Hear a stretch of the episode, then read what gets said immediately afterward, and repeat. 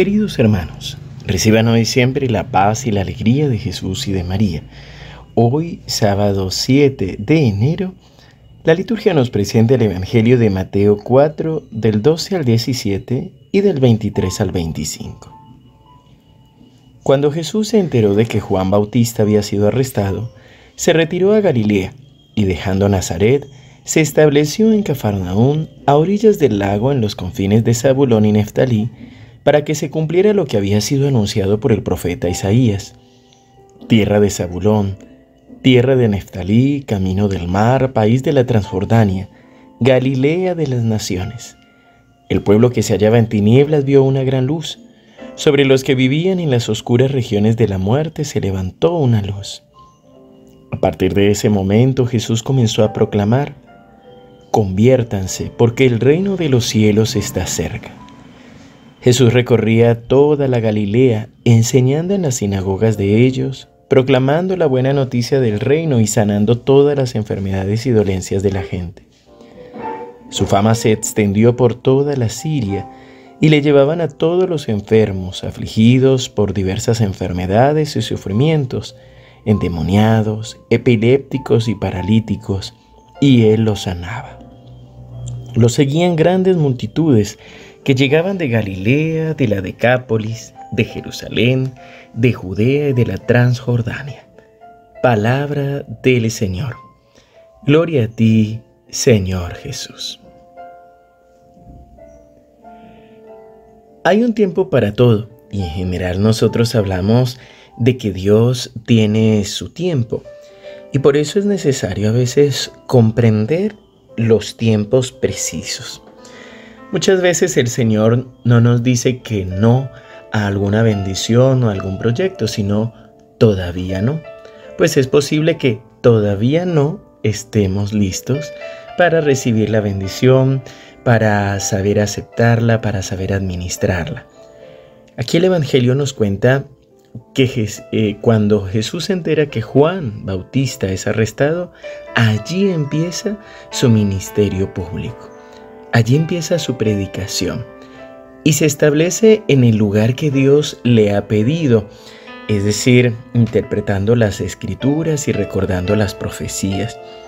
Por eso se ubica en Cafarnaum y desde allí lo toma como base para el anuncio del reino en toda la región de la Galilea.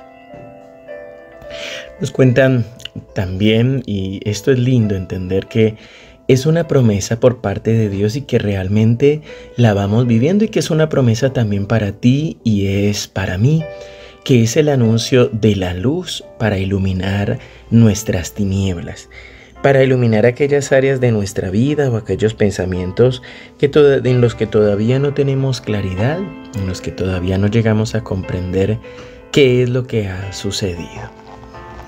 Después se nos habla de cómo Jesús empieza a anunciar el reino de los cielos. Conviértanse, porque el reino de los cielos está cerca. Pero, ¿qué significa la palabra convertirse? En castellano significa simplemente girar. Convertir algo es girar ese algo. Y desde el punto de vista religioso, convertirse es volver nuestra mirada hacia Dios, hacia el Evangelio y hacia sus enseñanzas. Es decir, convertirnos es volver a mirar a Dios y ponerlo en primer lugar. En griego, convertirse se dice metanoia, más allá del pensamiento, un cambio de pensamiento. Dejar de pensar como los hombres para empezar a pensar como Dios y a vivir según ese pensamiento de Dios. Sin embargo, el anuncio del reino de Dios no es solamente un anuncio, algo intelectual o algo espiritual. Es también concreto y se concretiza, transforma la vida entera. Y por eso Jesús enseña, por eso Jesús sana las enfermedades y dolencias de la gente. Y allí el pueblo es el que aprende a discernir y a descubrir que el reino de Dios ha llegado. Pues expulsa a los demonios, sana a los epilépticos, los paralíticos, sana a todos los enfermos. Y por eso todas las personas se van acercando a Jesús, lo buscan para poder encontrar y recibir ese poder de Dios, ese amor de Dios que se manifiesta. Por eso, hermanos, te invito a que en la medida de lo posible pongas tus manos sobre tu corazón, entres en la presencia del Señor en la intimidad de tu corazón y empieces a hablarle al Señor. Empieza a hablarle de tus preocupaciones, de tus miedos, de todos los proyectos que tienes para hoy, de aquellas cosas que sientes que tienes que hacer. Padre bueno, Padre amado, en nombre de tu Hijo Jesucristo y por la unción del Espíritu Santo, te pedimos que derrame sobre nosotros el poder de tu amor y que el reino, tu reino que has venido a proclamar, se vaya haciendo realidad en nosotros.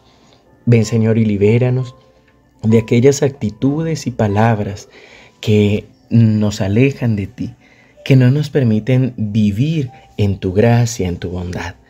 Ven Señor y abrázanos con tu amor, sana nuestras heridas, sana también nuestras dolencias físicas. Ven Señor y bendice nuestro cuerpo, bendice nuestra mente, expulsa todos los pensamientos de mal Expulsa todos los pensamientos que nos impiden creer en tu amor y en tu misericordia y danos una nueva vida. En el nombre del Padre y del Hijo y del Espíritu Santo. Amén. Queridos hermanos, que el Señor los siga bendiciendo abundantemente. Les recuerdo que mañana a las 11 de la mañana tendremos el alimentados con la palabra de Dios, con la reflexión o la pequeña homilía sobre las lecturas de la liturgia, es decir, de la Eucaristía. También te recuerdo que el próximo fin de semana, el sábado, tendremos jornada presencial en el Centro de Espiritualidad. El domingo, jornada también presencial y haremos todo lo posible por hacerla también virtual. Y el lunes, la Eucaristía por enfermos y afligidos. Así que te invitamos a que nos acompañes. Un fuerte abrazo y muchas bendiciones.